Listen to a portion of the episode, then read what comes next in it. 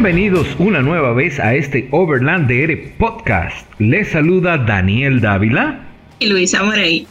Este es un podcast con base en República Dominicana y les llega a ustedes gracias al apoyo de importadora KIG. Pueden visitarlos en su Instagram arroba KIGRD o visitarlos en la Kennedy número 59 y beneficiarse de su alto sentido de profesionalidad. También nos apoya RH Solutions, soluciones avanzadas en tecnología de redes y seguridad. Para mayor información, visítalos en Instagram, arroba RH Solutions RD. Su seguridad es esencial.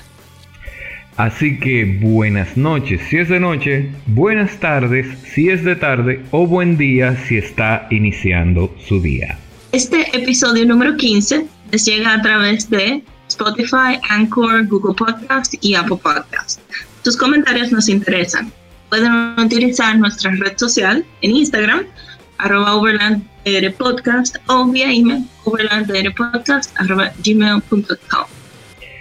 Dicho todo esto, Luisa, vamos a empacar la casa de campaña que nos fuimos.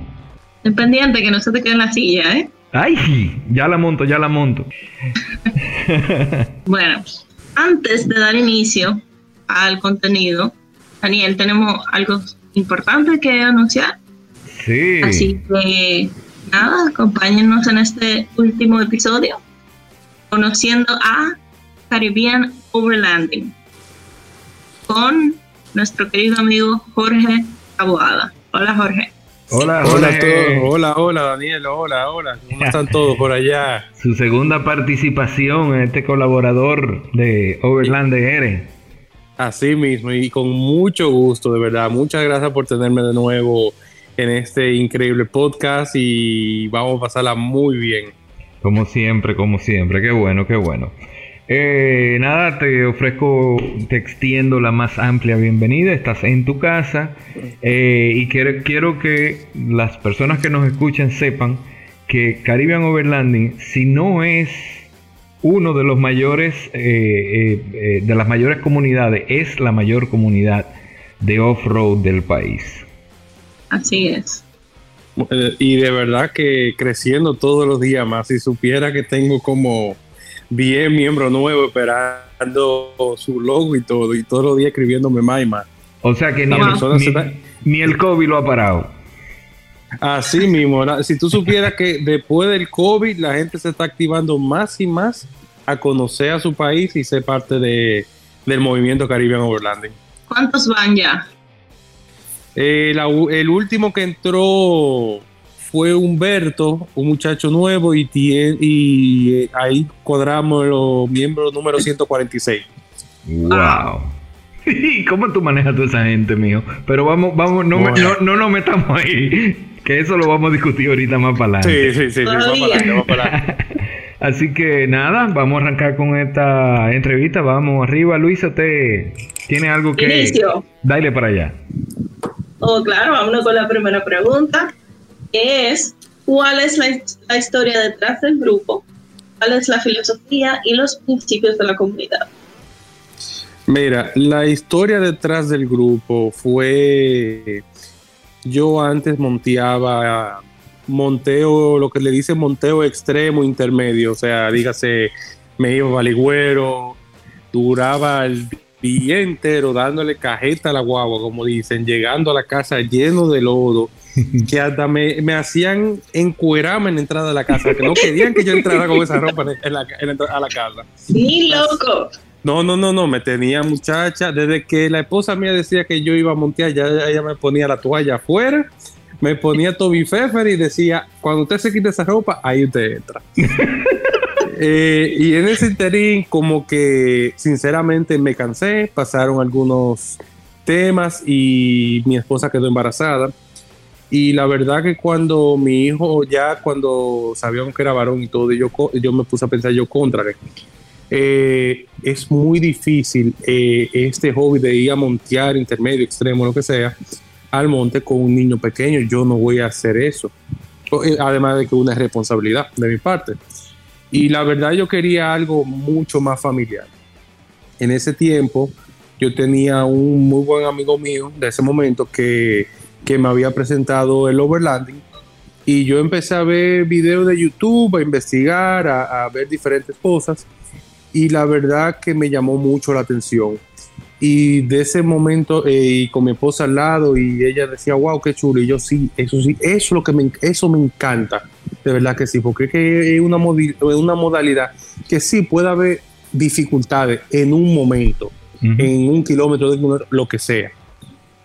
Pero ya después tú llegas que tú puedes tener, por ejemplo, una ruta 40-50, 40 asfalto, 50 monte, Ujú. perdón, 60-40 sería. Ujú. Eh, y, y tú tienes la posibilidad de, de disfrutar en familia totalmente. Y, y nada, lo empecé durante un momento que la verdad estaba entre trabajo. Ujú. Y yo dije, déjame yo crear esta página de Instagram, a ver qué pasa. Hice dos, tres publicaciones, cuatro cinco, llegaron los primeros miembros poco a poco, Ian Marte, Derek Medrano, y así fueron uniéndose personas con familias y que querían descubrir la República Dominicana con esa modalidad del overlanding. Porque no es solamente, es que no, nosotros no hacemos 100% overlanding aquí, nosotros hacemos un tipo de overlanding Ok. que lo vamos de punto A a punto B, porque el, el overlanding eh, al 100% al puro es que tú te vas por una semana, como hicimos con la expedición, Que eso sí era 100% overlanding, pero nosotros hacemos un tipo de overlanding, como un subproducto. Y nada, y de ese momento, a de un momento a otro empezaron a entrar los miembros y gracias a Dios ¿Y eso fue, si tú te acuerdas en qué año? Eso fue en el 2017, si mal no recuerdo, como en marzo o abril, fue eso, 2017. O sea que en tres años tú has reunido 130, alrededor de 130 off-roaders. Así mismo, todo con la, con la misma finalidad, compartir con su familia y conocer el país. Wow. Eso, eso. eh, eh, o sea, hay mucha gente que dice que podría decir, ay, pero 130 es, es 130. O sea, oye, 130 es mucho. Son muchos, aunque no, aun- aunque Tú no pones haya 15 que- guaguas, tú pones 15 guaguas en un camino, 15 guaguas en, un- en camino, y tú dices, el diañe, ¿a dónde está la Sí. última? Es así, yo te, yo te digo algo. Yo sé que yo nunca voy a poder ver, en la historia de Caribe va a ser muy difícil ver los 140 y pico miembros reunidos, porque es que todo el mundo tiene responsabilidades, todo el mundo tiene familia, todo el mundo tiene compromiso. Y eso fue una, y eso fue una, una cosa de, de la cosa que yo quise eh, como transmit- eh, transmitir en, en lo que es Caribbean, de que tú no tienes, si tú tienes responsabilidad, ¿por qué tú tienes que ir obligado a un viaje? Tú, tú trabajas, tú tienes que compartir con tu familia, tú tienes tu mamá, tu papá o lo que sea, nada de obligado y por esa cosa no te vamos a sacar. Simplemente, oye, trata de ir cuando tú puedas y vamos a disfrutar. Ok. Ujú, ujú. Mira, ¿de qué manera? De qué, de, di, di- tírelo, Luisa. No, que fue una de las cosas que me llamó la atención de Caribbean Overlanding por la cual me quise unir. Entonces, ya yo estaba en un grupo, sí, perfecto. Pero no está de más tú tener otro grupo donde tú tienes más opciones y además tienes gente que vas a conocer y que se van a encontrar en el camino y, y que van a formar eh, algún tipo de lazo de amistad o lo que sea. Entonces, Sí, sobre todo Vale que cabe, que cabe aclarar, cabe aclarar que Caribbean Overlanding es una comunidad abierta, no es una, una comunidad unimarca, sino que tú, el vehículo Exacto. que tú tengas, eh, eh, no importa, lo que tú debes de tener es, en primera instancia, supongo que es el deseo, aclárame tú, Jorge, si no es así. Claro, es así porque yo te digo algo, el con el overlanding, perdón, no es necesario tener un vehículo off-road al 100% con bumper, goma, eh, winch. No, hombre, no es necesario porque si vamos de aquí y vamos a suponer que hacemos un viaje de, a Playa Rincón. A Rincón tú puedes ir hasta en un en- hasta en un Honda Civic, tú puedes ir. Obviamente no vamos a permitir un Honda Civic el Bueno, si está levantado Oh. más de 3 pulgadas y tiene goma 32 o 33, Bueno, no, ¿por qué no? ¿Cuál es la discriminación? No, bueno, pero por ejemplo, hay uno de los muchachos que un hermano para mí, que yo desde que hago un viaje, así fue para la expedición, eso fue automáticamente, plup, tengo que invitar a Osvaldo Soto. Osvaldo Soto es mi, es mi pana full, yo confío en él, tenemos los mismos gustos de la música, gracias a Dios, nos pegamos como, si cuando empezamos a hablar, hablamos como dos pericos de cualquier cosa, pero hablamos. Ok. Y, y, él se acaba de comprar, fue, vendió la FJ eh, y se compró una Tucson. Y eso no quiere decir que yo lo, que, que se va a excluir del grupo, eso no es verdad. Él tiene su Tucson, ponga su, su logo a su Tucson. Ya. Ya, exactamente. Usted es de la comunidad overlanding. Mira, Porque tú puedes hacerlo, overlanding. eh, Cuéntame. eh, sí, te quería preguntar, defíneme desde el punto de vista Caribbean Overlanding, ¿qué es o cómo son o cuál es el espíritu de esas actividades off-road que ustedes realizan? Eh, y obviamente, ¿cuál sería la más recurrente? ¿Cuál es el tipo de- de- de paseo que ustedes hacen? Eh, por ejemplo, tú puedes tener, qué sé yo, montaña, río, playa, bla, bla, bla, bla, todo eso. Pero, ¿qué, la, la mítica de un paseo de Caribbean Overlanding, ¿cómo comienza, cómo se desarrolla y cómo termina? Mira, eh, todo comienza con la selección de las ubicaciones, claro está, de sitios que nunca hemos ido, porque es muy difícil que, rep- eh, que repitamos ubicación. Claro está, hay viajes que por estilo Valle Nuevo, que hay que ir aunque sea una vez al año. Eh, se empieza con la selección de rutas, eh, destino, eh, la cantidad, si se cuadra con la cantidad de miembros que pueden ir, porque hay sitios que, por ejemplo, Man- Loma Mana Clara en Baní, nada más caben yo creo, cinco vehículos, a lo Ujú. mucho. Y ya después se va organizando sobre la marcha. Sinceramente, los viajes son que la idea principal es compartir en familia y conocer tu país. De verdad que no hay nada, nada del otro mundo. El, el objetivo principal es compartir en familia, sinceramente. ¿Y cómo, cómo se desarrolla? Yo quiero que tú me describas un viaje, uno de esos viajes que tú me lo describas, cómo, cómo se desarrollan, la gente se comunica, cómo se comunican, cómo, cu- cuando ya están todito en la, en la, en la caravana, eh, si se paran mucho, si no se paran mucho, si, si de repente salen cinco y llegan tres, eh, No, no, ese tipo de eh, cosas. Mira, con los viajes siempre ha sido eh, salimos todo, llegamos todo. Eso, eso es, yo creo que es una ley universal de todo, de todo, de, to- de toda la comunidad off-road de, de, de este país y de todo el mundo. Yo, yo estoy casi 100% ujú. seguro. Sí. Porque es una de las ventajas que gracias a Dios que aunque uno tenga diferencia con fulanito de tal, oiga, eso es como que un chip que tenemos grabado en la cabeza que si tú necesitas ayuda, oye, yo te voy a ayudar, no importa. Eh, pero los viajes sí, eh, nos reunimos en tal punto, organizamos la, la caravana de si son X, cantidad de vehículos, se organizan el líder, se organiza un vehículo en el medio como para que eh, sea el punto el punto de transición del líder con la con la cola. Porque tú sabes que desafortunadamente aquí mu- lo que radios que usamos son radios Bofén, son radios que no tienen mucho alcance. Y a pesar de que ellos digan que esos radios tienen, qué sé yo, cuántas millas. Sí, eso es mentira. A los dos kilómetros se mueren. Claro, claro, Muertecito. Así es. Y, y, y ese es simplemente lo que, lo, lo que se hace en una caravana de Caribe. Se organiza ahí mismo en el momento que, porque te pueden confirmar 30 vehículos, pero al final de cuentas van ahí 15 vehículos. Ok, ok. Eso, es la nunca cara- vas. eso es la caravana. Ahora llegan al destino. Y entonces, Eh, cuando llegamos al destino, ya el líder se para la caravana, eh, freno total, y ahí ya se ve el punto de camping y ya se organizan los vehículos en un, en un tipo de media luna, un tipo de círculo, un cuadrado, algo que nos asegure que tengamos seguridad, ok. de que nos podamos proteger con los mismos vehículos ok. entre, entre hay veces que uno llega muy, muy emocionado y cosas así, todo el mundo coge por un lado, coge por el otro. Y bueno, es que la verdad, Sí. ya después de Es 10 horas. inevitable.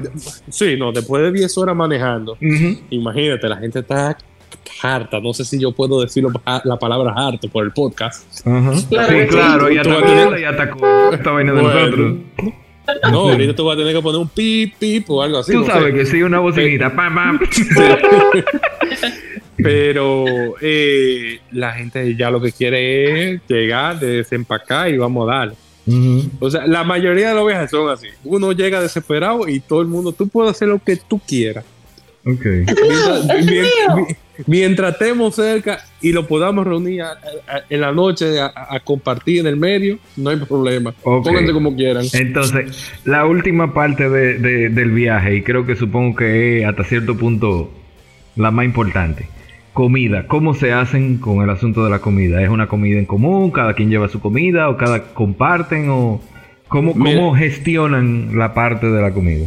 Desde un principio se lo, eh, lo, puse que cada quien llevara su comida, porque hay veces que se han hecho excepciones y cosas así, pero la verdad es que el tema de la comida es un poco complicado, porque tú sabes que no todo el mundo come lo mismo. Eh, yo quiero tal cosa, yo quiero tal cosa, no, no me gusta eso, yo no como eso, mi hijo no come eso. Y de verdad se hace demasiado un arroz con, un arroz con mango, se hace eso. Y ya lo que uno hace es que cuando uno llega a los sitios de camping, ya por ejemplo uno se reúne en el centro de una fogata y uno dice, ah, mira, yo tengo salchicha italiana, yo tengo este baguette, y como que se va reuniendo como una, como una picadera compartida, como hacía uno en el colegio. Los cruzados. Exacto, que cada uno traiga, ah, mira, yo tengo carne hamburger, yo tengo esto, y como que uno se reúne ahí en el centro y ya ahí uno uno cocina en grupo, se podría decir. Que si no te ajuma, que si no te ajuma el romo, te ajuman los sazones. Exacto, exacto, exacto. Así mismo. Ay, coche. Mira, y como ustedes son una comunidad a nivel nacional, eh, ¿cómo hacen para la logística de reunirse para los viajes? Mira, para los viajes, eh, tú, eh, como ustedes saben, siempre hemos, lo manejo yo un sistema de los broadcasts, los mensajes por broadcast de WhatsApp. Eh, así yo me aseguro que todos los miembros tengan su, le llegue directamente eh, la información más importante de Caribbean. Pero, por ejemplo, para la persona del interior, por ejemplo, para el Cibao, que tenemos mucho en el Cibao, eh, tenemos, como se diría, como una de la mano derecha de Caribbean, parte de la directiva, que es Jessie Quesada, que la verdad que cuando ella se pone en lo suyo, ella organiza lo que sea y ella maneja todo por allá. En un momento teníamos otra persona en San Francisco de Macorís, pero él se salió y tenemos otra persona en Jarabacoa que ya que también organiza. O sea que uno como que coge miembro en específico que uno le tenga 100% confianza, que uno sepa que son personas responsables y que son personas como con un don de liderazgo. Y uno le asigna la tarea en específico, mira fulanito, nosotros vamos para tal y tal sitio eh, yo necesito tu ayuda con organizando el grupo del Cibao. Lo vamos a encontrar en tal punto, organízate. Y ya uno es un peso menos. O sea que tú puedes vivir en allá y si te quieres unir a, a la comunidad de Caribbean Overlanding, te puedes unir sin problema. Claro. Claro, claro, claro. porque tú vas a estar informado, tú vas a tener todas las actualizaciones pertinentes. Claro, tú, tú no vas a ser de la persona que, por ejemplo, uno manda ah, viaje tal fecha, tal fecha, tal fecha por el chat general. Que hay como noventa y pico en personas. Tú no puedes mandarlo porque ¿qué tú vas a hacer? ¿Cerrar el chat? No. Y aunque tú lo cierres por dos días, la gente no lo va a ver porque hay personas que no ven chats. No me Hay gente que no le gusta. No me y ahí mismo Bueno. y la verdad que hay personas que tampoco... El sarcasmo. Oye, yo, le digo, y yo le digo algo, también hay personas que no les gusta estar en chat, que tienen una vida tan ajetreada, trabajo, familia, ajetreada, que no quieren estar en chat, que dicen no, no, no es necesario. Y por eso ya yo automáticamente, yo en su momento, yo, tranquilo, no te preocupes, tú, la información, graba mi número y te va a llegar todos los broadcasts, toda la información, calendario, fecha, todo, te va a llegar directamente a tu WhatsApp a través del mío. Tranquilo. Y ahí de los miembros más activos, Derek Medrano, hermano del alma, y que él, muy raro que se pierda un viaje. Eso tiene que ser una cosa del otro mundo. Y él siempre va, él, su señora esposa y su niño de dos años, dos años y medio, dos años tiene que tener ese niño. Ok. Sí. Y, no está en el grupo, en el chat, ¿verdad que no? ¿Mm? Él no está en, en, el chat. No, no, él no está en el chat. Ok. Entonces, tú, tú me dijiste ahorita que tú arrancaste en el 17, tú arrancaste prácticamente solo y que ya tienes una directiva. Explícame un poco de eso de la, de la directiva, cómo funciona y quiénes son los miembros. Mira, con la directiva, la, eh, la verdad yo empecé con la yo lo tenía ya en la mente desde el año pasado, pero después de que pasó lo de la después de la expedición, eh, yo dije no, yo no puedo, yo no puedo, porque yo me canso de, yo me canso demasiado, demasiado compromiso. Estoy ocupando un tiempo valioso en, en otra, en, en, en organizar todo y no puedo la verdad, es demasiado tiempo. Y entonces tomé la decisión de crear la directiva. Eh, se tomaron personas que son 100% la verdad eh, comprometidos con el movimiento. Traté de mantenerlo lo más, eh, ¿cómo se- ¿cuál sería la palabra? Como más, lo más objetivo posible. Eh, y se eligieron personas 100% eh, pu- pura de Caribe, eso es otro. Que sean personas que no tengan compromiso con otro grupo y cosas así. Ok. Eh, la- los integrantes son Eduardo Madera, eh, otro hermano mío que hasta padrino del hijo mío eh, va a ser. Y todo, aunque se ha alejado un poquito, porque está volviendo al monteo extremo. Ok. Eh, Jesse Quesada, que es la, persona de Santiago. Tengo a Gabriel, que un- si tú supieras que Gabriel es un miembro nuevo y desde el, desde el día uno a él se estaba comunicando conmigo, mira Jorge, podemos hacer esto, podemos hacer lo otro. Él estudió merca- mercadeo. Ok. Ya ustedes saben, un mercadólogo, Ujú. ¿cómo es? Ujú. que el tipo mucha idea, mucha idea, mucha idea, mucha idea, y yo carajo, no, este muchacho tengo que tenerlo para el directivo, obligado, porque es demasiado buena idea y está comprometido 100%. Que hasta él es que está entregando los logos ahora mismo y coordinando todo de, de- de la, de los miembros Ah, nuevos sí. y todo. Sí, te digo, una maravilla, ese muchacho uno a. Y tengo a Ken Espiña, que, que gracias a Dios él tiene mucho contacto con la gente de turismo y cosas así y que nos abre muchas puertas. La verdad, que hay un viaje, había, estaba planificado para este año, pero para el próximo se va a hacer 100%. Pero ese va a ser un viaje pequeñito, de pocos miembros, y que vamos a tener hasta que dejar los vehículos en la romana para coger un botecito ahí a dormir para la ubicación. Epa. Ya ustedes saben. Bueno. Una Ojalá, chulería. ojalá que Overlander pueda ser transmitido en directo desde ya. No sería mala idea, pero yo creo que ni señal tenemos ahí. Daniel, pero un pato rápido, De Daniel. una vez, de una vez, no se necesita señal. Óyeme, yo resuelvo un programa con celulares, créemelo. On location. no, bueno, qué bien, qué bueno, qué bueno. O sea, quiero decir que eso de la, eh, eh, la- como la comunidad tiene una directiva, eso le da un carácter eh, de algo eh, serio, ¿verdad? De algo con, con peso. Sí, sí, ya, ya la verdad era necesario. Ya para controlar 140 miembros, aunque no sean los 140 que estén activos, pero la verdad era algo necesario. La verdad que sí. Que tanto yo mismo, por ejemplo, yo había conseguido un par de patrocinadores, algunos funcionaron, se quedan algunos, pero la verdad que ellos están moviendo, y era por el tiempo más que nada, y ellos están moviendo cielo y tierra y van, están consiguiendo muchísimas cosas nuevas para para beneficio de los mismos miembros de Caribe. ¿Y, y quiénes son esos, esos patrocinadores? ¿Quiénes, quiénes lo están apoyando? ¿Quiénes están apoyando a, a Caribe?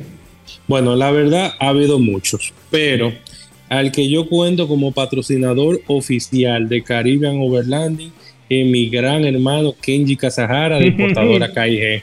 Esa gente está KIG, adelante, hermano. E- esa gente apoya a la comunidad 100%, además de que tienen el servicio uno a el producto de ellos, la goma, la ignomera, no hay otra cosa, no hay nada mejor para mí. Ya lo sabes. Eh, En precio y que calidad. ya están, ya están dentro de la comunidad también. No solo la apoyan, sino que ya son parte de. Ya son parte de- Así mismo. Si tú supieras que el primer día que Kenji compró la Xterra, que yo Ajá. estaba convenciéndolo para que se comprara una Forrone, vino quiso el hombre. que le tengo eso. Ese, Lo, que ese pasa es que tú sabes, tú sabes, tú Mm, sabes. yo sé, yo sé. Eh, Kenji, Kenji nació con, con la con la exterra. No, se la tengo ahí, se la tengo ahí. Deja que yo vaya a la oficina de él, que me donde está horrible. no, él, tampoco él estaba, él estaba entre, él estaba entre una Forerunner o una exterra y, y Sí. le, le, le gustó la, la exterra. No, es que se compró una Pro 4X y ya, ya con una Pro Ah, 4X. no, eso- oye, Eso no me- cualquier fragancia. Por Claro, el claro. librito está esa, esa azulita, por el librito, Claro, no, y, le- además, y le- ya, Y le Ya va a poner unos jugueticos chévere, chévere, le va a poner Sí. unos jugueticos. Ya para el, 2000 el 2014 la guagua de él, ¿verdad? No sé si, si era la 14 o la 15. Yo creo que sí que era la 14. Pero no Sí, estoy seguro. Ahí fue que resolvieron el año que resolvieron el temita que tenía la externa, si mal no recuerdo, no. Sí. Que era con que mezclaba el aceite o algo. no, no, no, me ya, ya, eso, No, de- eso se de- arregló antes. eso se arregló mucho antes. Eso Ok, se arregló mucho antes. Esas son las 2005 que tenían ese ujú, problema. ujú. Ok, ok, ya entendí, ya entendí. Sí. Pero, pero no, no, no, no. O sea, ya, ya tú sabes, está ese, el Kenji está entregado a su guagua y enamoradísimo de, de su guagua. Sí, no, no, no, es que se le... Porque el, Sí, el, el desde, desde siempre ha apoyado el, el Exterra Club. Entonces siempre ha sido como ese esa cosita. Y Kenji, o sea, Kenji es senderista.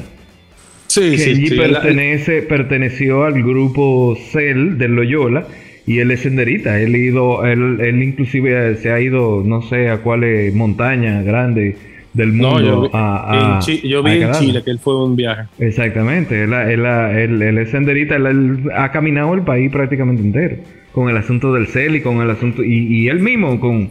Bueno, Kenji es de la gente que sube el, el pico de que en un día, una vaina así. Ya, entendí. ya tú sabes. me- mientras nosotros tres estamos en el primer kilómetro, ya él subió al pico. ya él subió y bajó, nosotros- así mismo. y, no- y nosotros muriéndonos en el primer Ya lo sabes, ya lo sabes. Ya lo sabes. Ay, Dios Ay. mío. Bueno, un saludo, un saludo a la gente de Kaige y a Kenji. Que de, de seguro están oyendo porque tú sabes que ellos también apoyan apoyan eh, Overland DR. Sí, sí, sí, sí, sí. sí.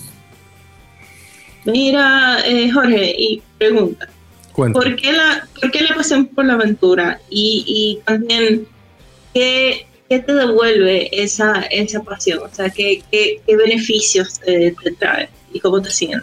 Mira, como dice nuestro Logan, la aventura nos espera. Es que algo, es una sensación única. La gente puede irse, puede decir, mira, yo me voy a ir para un hotel cinco estrellas con todos los lujos. Sí, está bien, vete para tu hotel. Yo me voy para una villa en Casa de Campo. Sí, está bien, vete para tu villa en Casa de Campo. Yo me voy para Valle Nuevo. Claro, Me voy a coger mi, me, me voy a coger mi temperaturita buena. A mi hotel, a mi a- de un millón de estrellas. Exactamente. Me voy a sentar en mi silla. mirar Eh, para arriba. mirar para arriba con mi hijo al lado, sin un celular en la mano, que él esté jugando de arriba abajo y corriendo con todos los amiguitos de él de Caribbean Overland. Ese sentimiento, no, para mí ese sentimiento vale más que cualquier hotel de aquí, de la República o de cualquier otra parte del mundo. Es así de sencillo. Es que ese, Concuerdo contigo. Y te- ese sentimiento no hay de otro. ¿Y te, te genera algún tipo de, eh, de recompensa el saber que lograste eh, una, una meta, que venciste de los, los obstáculos que te presentó el, el- el camino, la ruta? Que al igual que la vida, uno lucha por eh, eh, eh, rebasar esos obstáculos. ¿Te genera algún tipo, te, gen- te genera algún tipo de, de- de recompensa eso de- de lograr esos obstáculos, de cruzar el río que de repente tú lo veías muy hondo, de cruzar el lodo que de repente tú creías que te podía enchivar, etcétera, etcétera, etcétera, y llegar a, a esos puntos a los cuales tú uno día tras día se va imaginando y va planeando la ruta, va eh, haciendo, creándose su sueño y su película, y al final llega a este punto. Eh, ¿Te da algún tipo de recompensa? Cuéntame de esa, de esa Claro. recompensa. Claro que sí que da la recompensa. La recompensa de, de, de- conocer lugares y, y, y- y poder dormir una noche, aunque sea. Eh, en, en sitios mágicos que pocas personas han conocido. Valle Nuevo Así aparte, es. Valle Nuevo aparte, la Sierra de Bauruco. La Sierra de Bauruco, ¿cuántas personas han ido a la Sierra de Bauruco? Sí. A Sabana de San Juan, ¿cuántas personas conocen ese campito para allá arriba, para Asua? ¿Cuántas? Ujú. tú puedes sentarte en tu- un día entre amigos y decir yo fui a tal sitio. Es es como una sensación como, como de euforia. Vamos, es que ni- Sí. ni siquiera euforia. Es, es que no sé cómo explicarlo, de verdad que no. Y esa libertad que se siente cuando tú te levantas en la mañanita y Sí, tú sí. sales y tú ves esos colores de ese amanecer. Oye, eso es increíble. Eso no se ve en cualquier sitio. Sí, porque eso, eh, eso tú lo dijiste, es 100% verdad, es increíble. Uno se va para un sitio a descansar y se termina levantando a las 5 de la mañana, 6 de la mañana, está uno despierto con los gallos. Claro. Sí. Eh, Yo, yo recuerdo, porque he acampado mucho, pero nunca me habían tocado aguaceros. Eh, Ah, creo que fue en Rincón. En Rincón me tocó uno de esos aguaceros que vienen del Atlántico Norte así, pero una tormenta prácticamente. Y esa noche fue una de las mejores noches que yo pasé.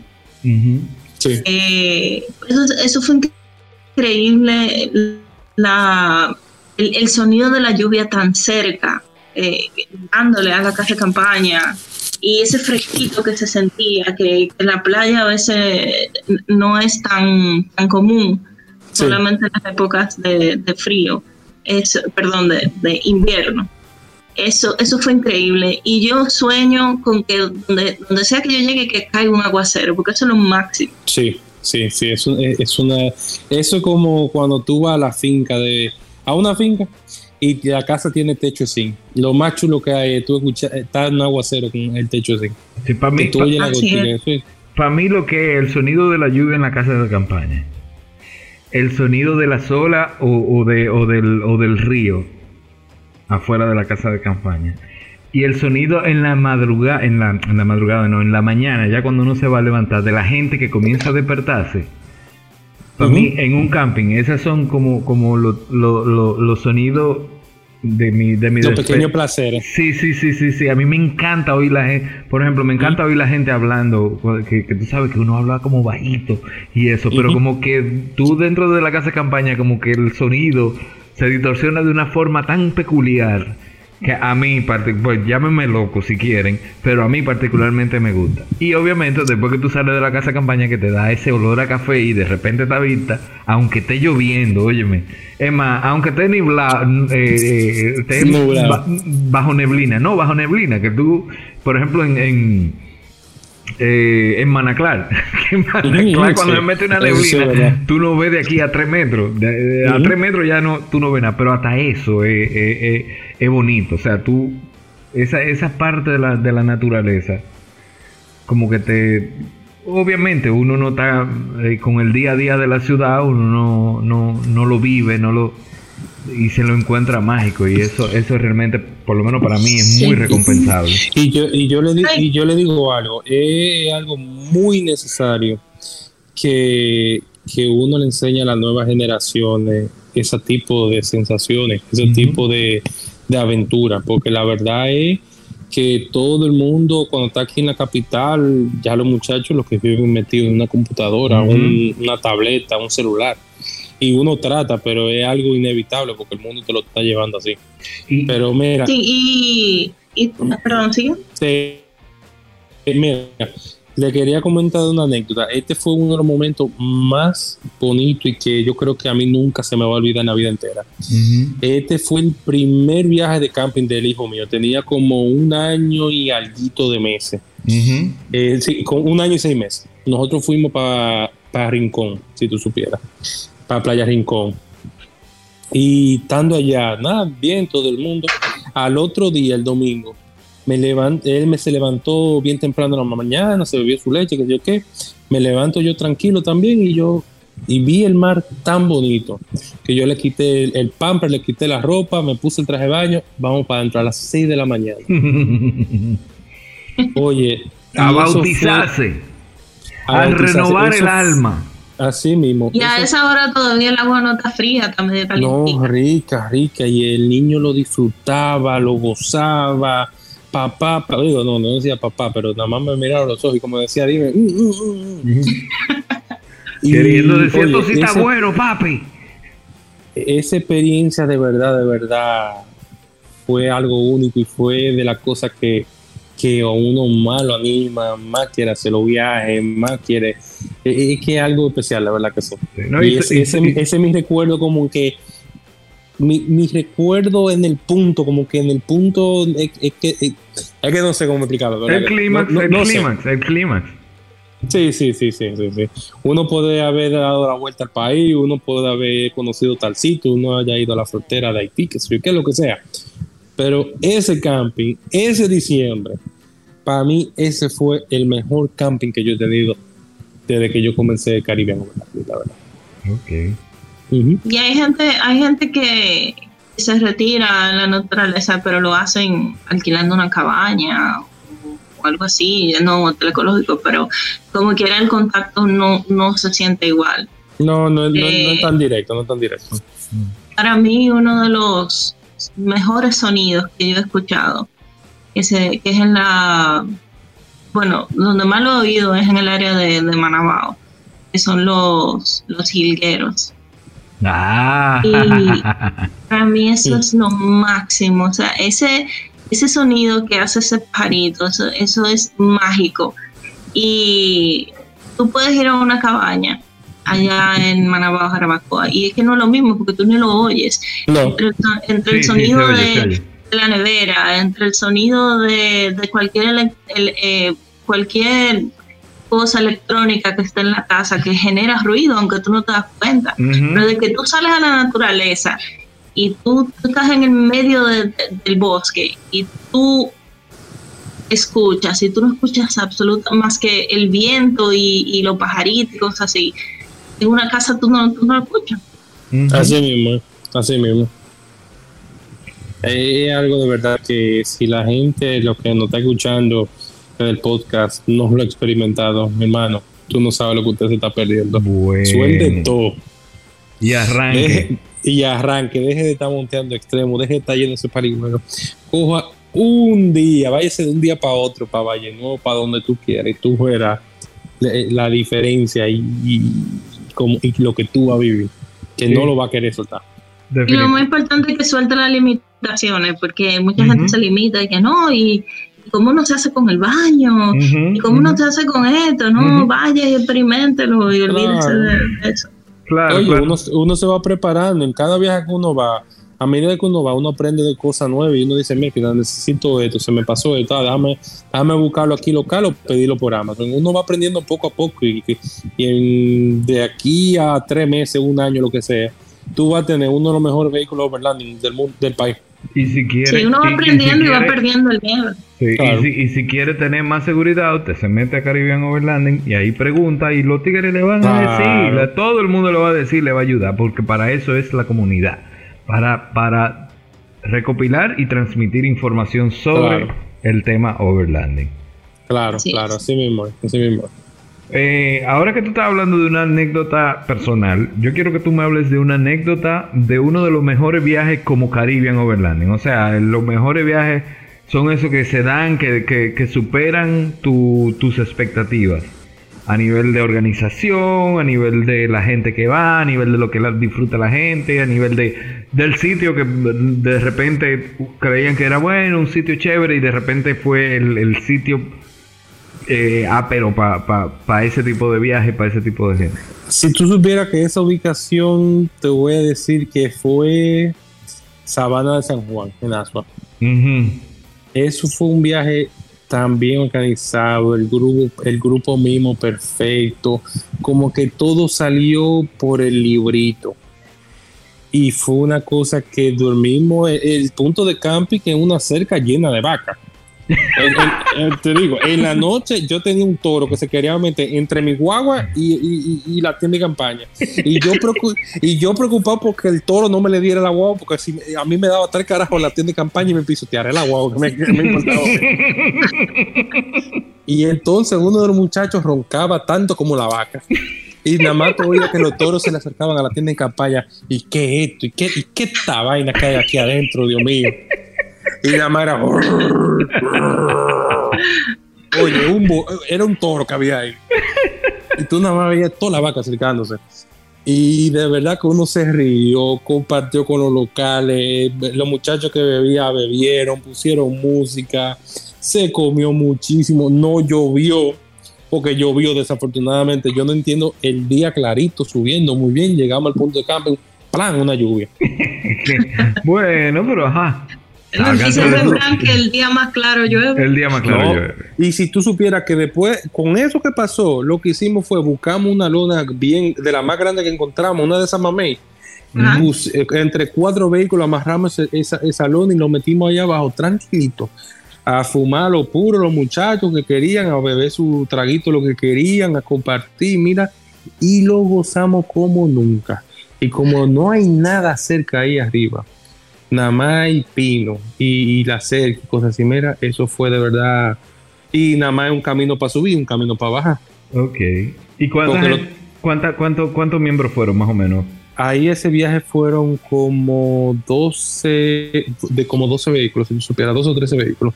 Ah, bueno.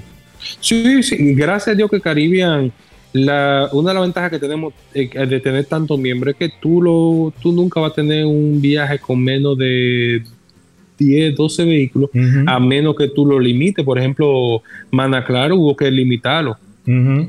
Eh, pero eso fue por cosas de la misma ubicación del camping. Pero claro. gracias a Dios son de 10 para arriba siempre, todo el tiempo. Ok. ¿Y, y, y- y ninguno, no hubo percance, no, nadie se quedó, nadie se le explotó una goma, no... Fue No, no, no, un no, viaje que ileso.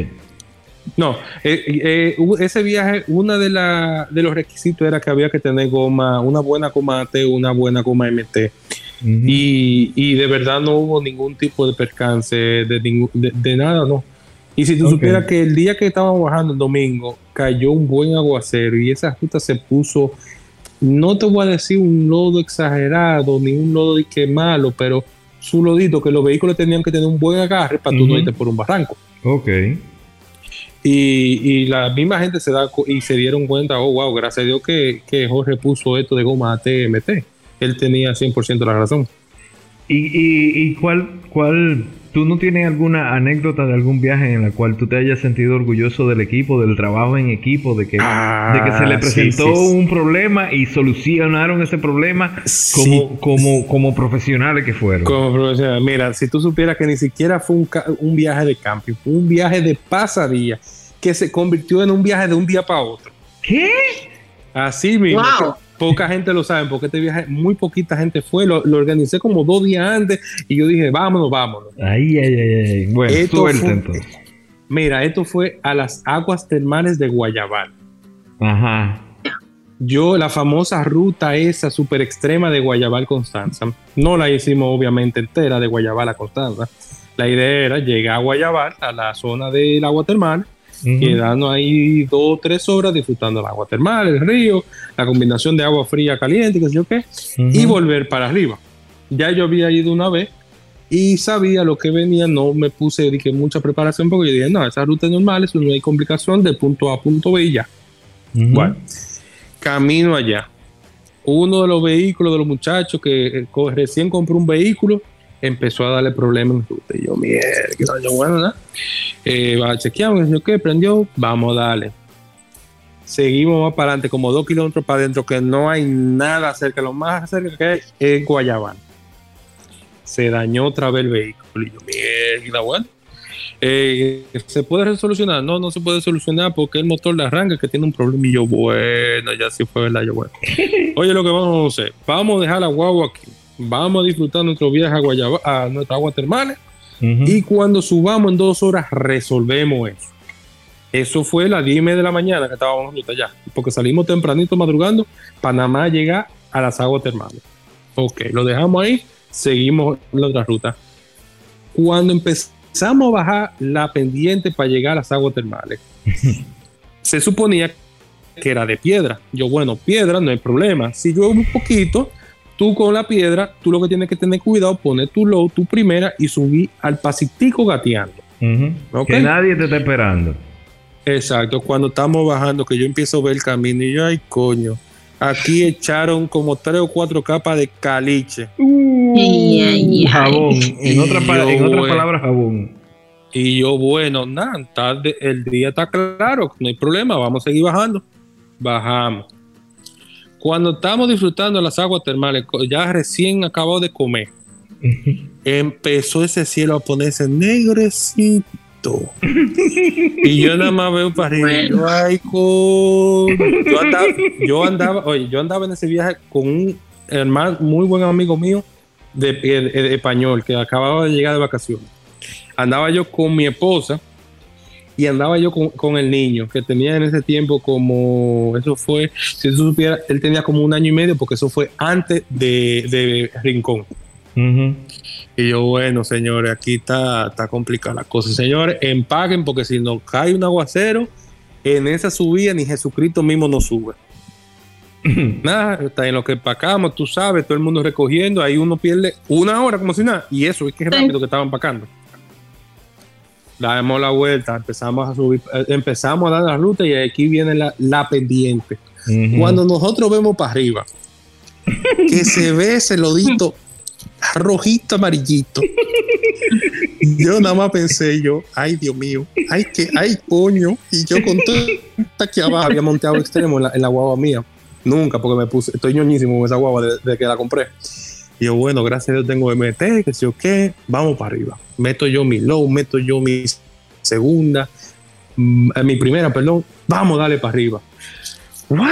Para arriba, uy, casi llegando al final. Esa guagua no echa ni para adelante ni para atrás, nada más se quedan esas cuatro gomas patinando. Y ese lodo para todos los lados. Y yo, ay, coño. ¿Y tú con winche o sin winche? Sin winche, espérate. Ninguno de los vehículos, na- nada más había uno solo con winche. Y te aseguro que no sabe, ni me acuerdo si servía, porque yo no subimos a base de winche. Porque si servía, no había donde anclarse ahí, porque tampoco teníamos una ancla de, de- de- una ancla de tierra, como le dicen. Ay, ay, ay, ay, ay, ay. Cuando vemos eso, y yo, bueno, yo, señores, eh, está difícil la cosa, yo no subí esta guagua y le di para que se explotara el tiro como yo le daba al FJ. No sé qué vamos a hacer aquí, porque le metí el track, le metí el bloqueo central, aquí no vamos para parte. No, vieron otro muchacho que tiene una Prado lindísima, preparada para full overlanding, eh, Alain. No, déjame yo tratar, Jorge. Yo, dale, Alain, dale, a ver si, si tú dan, como él le da más duro y sin, y que sin más miedo para dañar la guagua. Él dijo, vamos, dale, vamos, dale. Um, la misma vaina. Y yo, ay, coño. Hasta mañana Ay, cuando tú te seques. Bueno, yo tiro por la radio. Seque. no, yo tiro por la radio. Bueno, señores. Aquí vamos a amanecer. Esto está feo para la foto. Yo espero, yo traje aquí leche por un tubo para el niño, pero yo espero que ustedes tengan comida para nosotros.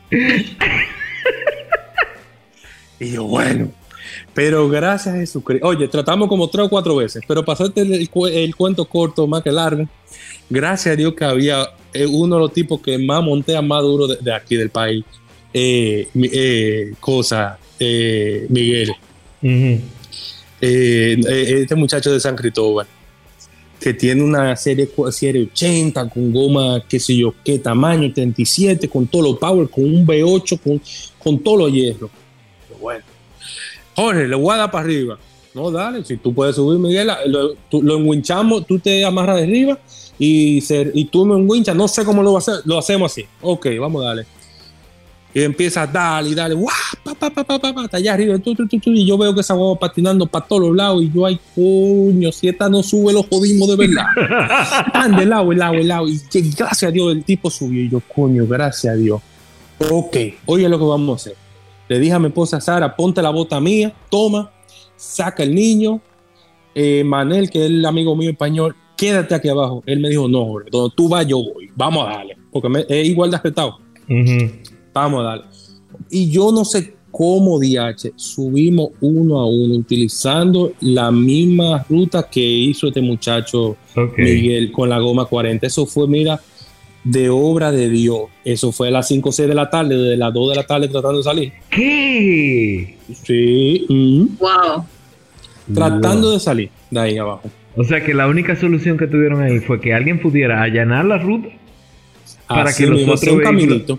Hacer un caminito para que los otros vehículos pudieran, pudieran Así mismo. alcanzar Ah, y en cima. ese viaje andaba una Dimas con goma de Fab, con goma AT, pero no goma AT muy agresivo. Y andaba una Ford Excursion como del 2000, esos matrotes gigantotes Ajá. que pesan como 40 toneladas. Ay. con el muchacho que no sabía, mm, era bien nuevo al, al, al- al monteo, al turismo, Ujú. al overland, lo que sea, y no tenía experiencia. Bueno, cuando llegó el turno, dejé de último esa guagua y yo, Dios mío, vamos a ver qué hacemos con esta guagua. Cualquier cosa, más un trencito, pongo la 80 atrás, alante de él, pongo la mía en el medio y después pongo otra y entre los tres los jalaremos. Oiga, cuando yo vi que esa guagua empezó a subir, a dar brinco, yo hasta me di- yo dije, no. Emocionado. Dios dijo aquí, ustedes no amanecen aquí. Emocionado. Pero ustedes no se olvidan de la, de la otra guagua que estaba allá, en el camino. Oh. Hacerte el cuento, terminamos amaneciendo en un hotelito en Guayabal de 500 pesos la noche. Con la cama que ninguna de las mujeres prácticamente se quiso bañar en la ducha. Yo me imagino, yo cierro los ojos y yo me lo estoy imaginando el sitio ya. Oye, pero, y de que, pero se pasó también. Amanecimos ahí como hasta las 4 de la mañana bebiendo y tirando hamburguesas y cosas así. Claro, porque- Llegaron los muchachos de, llegaron muchachos de Santo Domingo a llevar unas piezas para la guagua. Muchacho, eso fue un viaje de, de- de- de la historia. Si tú supieras que más nunca yo vente yo para la Guatemala. No joda. Ay, ay, Ya ay, tú ay, sabes, ya tú sabes. Tengo un amigo que fue hace poco y me dijo que, que no está en muy buenas condiciones eso por ahí. Que no sé, le han tirado como una tubería, una cosa y, y que no está Y sí, Y eso, y eso, que te digo algo, el pedazo de Guayabal a la Guatemala no es difícil. El difícil es de la Guatemala a Constanza. Mm, ya tú Es, sabes. ahí es que está el tema. Sí. Mira, este, yo quiero hacer dos preguntas. Cuéntame. Una de ellas es, porque, bueno, esto fue antes de nuestro querido amigo COVID, que obviamente nos ha quitado una buena porción del año, pero tú tenías un proyecto dentro de Caribbean Overlanding que era el senderismo. Sí, ¿En qué ha quedado eso? Eh, sinceramente, eso todavía va a seguir, pero va a seguir el año que viene. Todavía, Ok. está, todavía está en plan, pero el año que viene todo, de verdad. Porque a mí, eh, por tema de seguridad, de verdad, y aunque le diga, la gente me diga lo que sea, si fulanito de tal se contagia en un viaje de Caribe, yo me voy a sentir responsable. Ya. Sí, que eso es lo que a veces mucha gente no entiende. Ay, ¿por qué tú? Bueno, viejo, porque si alguien sale contagiado en un viaje donde yo voy, uno se va a sentir mal, ¿tú entiendes? Uno se va a sentir mal porque lamentablemente la responsabilidad, como tú dijiste, que tú, tú estabas asustado y estabas diciendo, mierda, yo tengo que poner esta, esta guagua así, esta guagua así, esta- toda esa planificación y todo eso, eso es responsabilidad, eso es lo que se llama responsabilidad. Exactamente, Que, exactamente. que cae, inevitablemente cae sobre el, sobre el, el líder del, de- del, del grupo. Pero mira, yo no sabía eso del senderismo, explícame un chin de eso, ¿cómo así? Que tú te quedes en la vaina, que tú tengas el chat y tú te Es que te digo, mira, lees. Claro que sí que Es- leo, claro que sí que sé, pero tengo que hacerme el que no sé para, para provocar la pregunta. Mira, el senderismo, el, sende- el senderismo SEO, el trekking SEO, así que le- así fue el nombre que yo le puse. Trekking SEO. Sí. Eh, después de un viaje que hicimos a la Yayita en Baní, que Ajá. dimos una caminadita, es pequeña la caminadita, la verdad.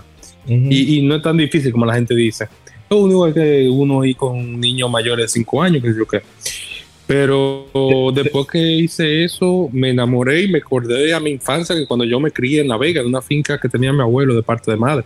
Te voy a hacer un cuento de la yayita ahora. después que Que mira, yo me iba, yo me perdía por horas para el monte caminando con mi hermano más pequeño, dos muchachitos, amiguitos que yo tenía allá en, la- en lo- en el campo, hijos de los trabajadores, y me perdía yo por ese campo, yo no sé cuántas horas, que aparecía yo a las 4 de la tarde. Mi abuelo nomás me preguntaba, ¿y por dónde tú andabas? Ah, pues tal y tal y tal y tal sitio. Ah, sí, yo fui cuando chiquito. Oye, y me trajo todos esos recuerdos tan bonitos que yo viví cuando la infancia. Y yo dije, no, no, no, no, esto, esto yo quiero seguir, esto yo quiero seguir eh, eh, eh, el hilito, de verdad, Sí. me voy a poner en forma, me voy a poner en esto, me voy a poner en lo otro. Había coordinado con un entrenador personal para que ayudara a los muchachos a ponerse en forma. Adiós, D- tres semanas después, el país cerrado. Ya lo sabes. Sí. Y ahí, se, y ahí se quedó. A mí hace, hace un buen tiempo largo atrás, eh, mi hijo también per- per- pertenecía al CEL, que ahí es de donde yo conozco a, a Kenji, de unos viajes, de un viaje que hicimos al pico, etcétera, etcétera, etcétera. Y yo me iba con los muchachos eh, a los previajes. Eh, en ese en ese tiempo la Yayita no lo conocía prácticamente nadie el tiempo que te estoy del cual te estoy hablando ahora o sea casi nadie conocía de Yayita. Y yo le he dicho a estos muchachos, eh, señores, yo conozco un sitio que por ahí hay una loma y sabrá Dios lo que uno pueda encontrar, vámonos a caminar. Bueno, y cuando llegamos a la Yayita, ahí conocimos a Arsenio, que es el como el eh, como el sheriff, yo le digo el, sheriff de la, de la Yaya. Ahí conocimos a Arsenio, que yo qué, que sé yo cuál, y él nos dijo que había un punto eh, más para arriba de la montaña que se llamaba El Plan. Pues para hacer el cuento largo corto, nosotros agarramos, porque como todo, eso estaba allí mimito. El plan estaba allí mimito y rompimos a caminar. La vaina fue que a las 6 de la tarde fue que dijimos, ok, tenemos que parar porque no vamos a llegar a ningún lado. En un río con muchachos, No. la cosa se complica. Eh, sí, no, pero ahí a ese a esa aventura fuimos nada más, fuimos como cinco gente, fuimos como cinco muchachos y, o sea, cinco muchachos no. Yo y como cinco muchachos más, yo era el prácticamente el, el- el- el más viejo, eh, pero ya habían muchachos de universidad y qué sé yo qué, pero te estoy hablando de que esto puede haber sido 15 años atrás, más o menos. Ok. Eh, y te traigo esta colación porque, o sea, Yayita más para arriba es que hay baño chulo. Lo ápero de Yayita es bien, la poza de arriba de la Yayita y el charco. Ahora, poza ápera, hay más, o, o en aquel momento encontramos nosotros más para arriba. Yo creo que en YouTube por ahí anda, anda un video, no sé. Si yo lo encuentro lo pongo en el, en el, en Claro. el, en el cosa de, de Overland, de este, de este episodio, como para que vean los, los tipos de charcos que hay con unos saltos, o sea, digo, salto para uno, trampolines para uno. Sí. Aperísimo. Y la vista es muy chula. Pero Entonces- es, que, es que te, te digo, hay sitios que tú está bien, tú llegas a cualquier lado con los vehículos de uno. Pero hay sitios que tú no llegas ni siquiera a caballo, tú tienes que irte caminando. Pregúntale a Luisa, pregúntale a Luisa. Eh, Te, te doy un ejemplo, te, te doy un ejemplo. Yo sigo una persona en Instagram eh, y yo vi paisajes de Valle Nuevo que no parecía este país. De verdad, de ver, no parecía, parecía un país Tailandia, parecía, sinceramente. Una, una cueva de esa maravilla de, de Tailandia. Oye, parecía un parque jurásico. Sí, te lo creo, te lo creo. Y Sí. yo, Dios mío, uno conoce, uno conoce un 0.0001% de Valle Nuevo, ¿eh? Sí, claro. Porque es un pedacito lo que no conoce.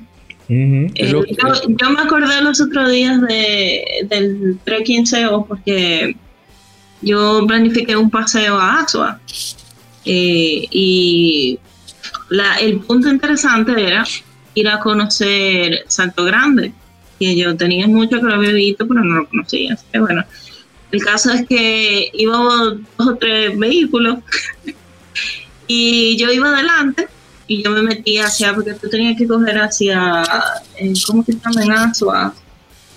Eh, de Asua. Y cuando yo vengo, eh, me, me dejaron sola.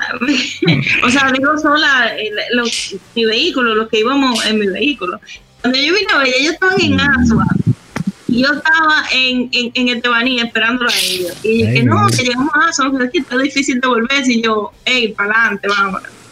Y le dimos a- eh, Estebanía para arriba hasta que llegamos a un punto donde el vehículo no bajaba. Y nosotros, bueno, de aquí caminando. Nos fuimos caminando, conocí el, el, el salto, muy, muy chulo. Pero tuvimos que hacer una caminata de dos kilómetros. Y azul caliente. Y por, y por montaña. en realidad no, es súper No. fácil porque aunque es montaña, tú, ya tú llegas al río y, y tú vas por, eh, ¿cómo que se llama? Por la... Por el mismo cauce. Tú vas por el mismo cauce del río y es plano, totalmente plano. Lo Ah, único que son dos kilómetros bajo el tetero del sol. El- el- el- sinceramente, es lo que te digo. Es que hay cosas que uno no conoce porque es que no, no hay forma de llegar en vehículo.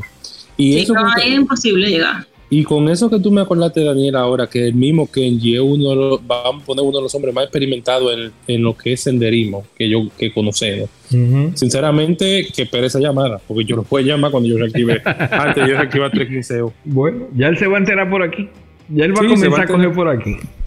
Prepárate, Kenji, que tú vas a ser eh, la mano derecha, izquierda, el pie derecho, el pie izquierdo y todo.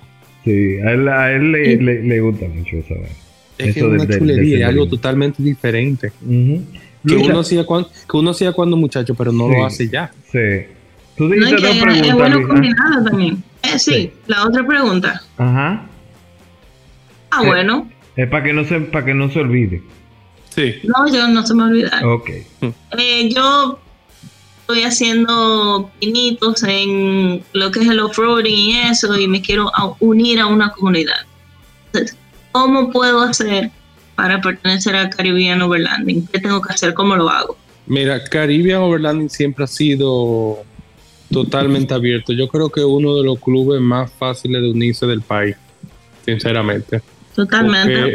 Sí, porque eh, sinceramente la- la- los pasos seguidos son que lo tengo hasta en copy paste.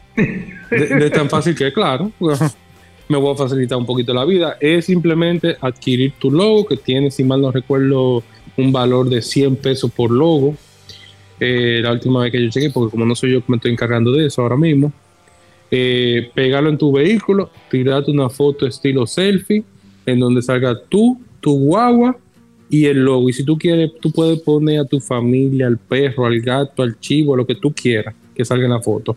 Pero tiene que ser enseñando tu personalidad en la foto. La subo en las redes sociales, te asigno tu número de miembro, ya está listo. Automáticamente tú eres Caribbean Overlanding, se te manda lo- el calendario de actividades, se te entra en el broadcast, en el, en el chat de broadcast, en el chat oficial, que sé yo qué, lo que tú quieras. Y ya, eso es todo. Y te la emburuja con ese loco. ¿Eh? Y te emburuja con ese loco en el chat. Así mismo, porque yo te digo algo, eh, ya con la época digital, ya tú entras a un, un perfil de Instagram, de Facebook, lo que sea, tú hasta en el mismo Google, tú escribes el nombre fulanito de tal. Oye, tú le averiguas la vida entera y tú vas a saber si esta persona es loca, si, si alguien que va a tener empatía con el grupo, lo que sea, y ya tú sabes, y ya tú sabes qué es lo que es, a, a- a- a lo, como se hablaba antes, de la época de los eventos, Ujú. sinceramente. Y yo, yo me uní al grupo ya hace un tiempito y no he tenido privilegio todavía de ir a un paseo. Bueno, mañana me voy a estrenar porque voy a un viaje con algunos de Caribe. No es un paseo oficial, pero sí un paseo organizado por unos cuantos. Sí, sí, Pero- no. Pero ya dentro, ya dentro del grupo yo chateo con que somos amigos y nos conocemos desde hace mucho.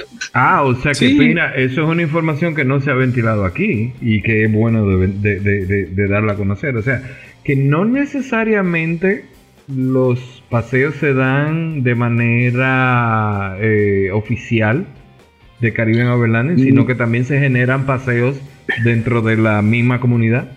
Claro, esa es la ventaja de pertenecer a una comunidad tan grande. Está bien. Los viajes oficiales son antes, pre- a- antes del COVID, era cada dos meses se hacía un viaje de camping y entre meses se hacían un viaje de pasadía. Que en verdad los viajes de pasadía se habían dejado para un lado y se hacían los campings, nada más. Y entre esos meses, oye, la esa es la ventaja 100% de pertenecer a una comunidad grande. Señores, mañana me voy para Salinas, para Derrumbado. Ujú. ¿Quién se une? Y te aseguro, aunque sea uno o dos, te, se te van a aparecer que quieren ir contigo. No, y que también, señores, yo estoy harto de, de este día. Vámonos a, a tal sitio, a, a las 5 estoy allá, Sí, sí, sí, sí, sí. salen para acá y ya. Es una ventaja. Y, y mira, los mismos muchachos, algunos de los muchachos están monteando extremos en el igual y cosas así. Y, ca- y muchos de los viajes, y fácilmente te podría decir, subcomunidades que eh, han salido del mismo Caribe. Porque hay grupos que han salido de Caribe, en verdad. Y que siguen siendo miembros de Caribe, pero que han hecho un club aparte. Y, Sí. y- y- y han seguido. Sí. O sea, la ventaja, eh, una de- uno de los perks de- que tiene Caribbean Overlanding. Bueno, Luisa, eh, yo creo que ya está bueno de, de sacarle el jugo al pobre Jorge porque es que se pone buena la conversación, es que se pone buena. sí. Pues yo Bueno, creo que, la sí, suerte, es que- la suerte los, los tapones están más fuertes ahora, esa es la suerte. Ay, no, que la yo- gente tiene más pretexto para escuchar. Yo, yo que estaba en Juan Dolio, yo cogí un mini taponcito que yo dije, Dios mío, gracias a Dios que salí temprano de allá. La verdad que, que, que ha sido, como siempre, muy grato el, el- el rato que hemos, que hemos, Claro, que claro. hemos pasado. El sentimiento es mutuo. Sí, entonces nada, yo creo que, que momento, sobre todo antes de despedirnos, sobre todo de decir algo que tenemos por aquí guardado. Así es. Sabes que con este episodio final de temporada despedimos esta primera etapa y, y ya que lo celebramos a lo grande entrevistando a una de las comunidades más extensas que tenemos, Caribbean World Landing. Yo creo que yo creo que vamos a, a dar un pasito, vamos a dar un pasito más allá. Eh, y vamos a aprovechar esta coyuntura y vamos a ofrecer un giveaway cortesía de nuestros colaboradores K y G. Eh, eh, ya lo sabe, tenemos giveaway y todo para cerrar con broche de oro o, o, ya esto con broche de diamante. Al oro ponerle diamante. el oro fue cerrar con Caribbean Overlanding, el diamante es cerrar con este giveaway de nuestros colaboradores de KIG. Así que estén bien atentos a nuestras redes sociales porque ahí vamos a informar eh, un poco más de detalles sobre este giveaway. Mientras tanto, yo creo que aquí inicia nuestra despedida. Y recuerden, este episodio llega a ustedes gracias al apoyo de importadora KIG, expertos en neumáticos. Visiten sus redes. Así que nada, muchas gracias por hacernos parte de su día, tarde o noche. Con un fuerte abrazo, se despide Luisa Morel, Daniel Dávila y, Jorge Taboada. La aventura espera por todos nosotros. Pero mientras tanto, quedémonos en casa y el que salga, que salga tomando su distanciamiento social muy en serio. Hasta la próxima vayan y vuelvan y no se detengan. Chao, chao. Chao.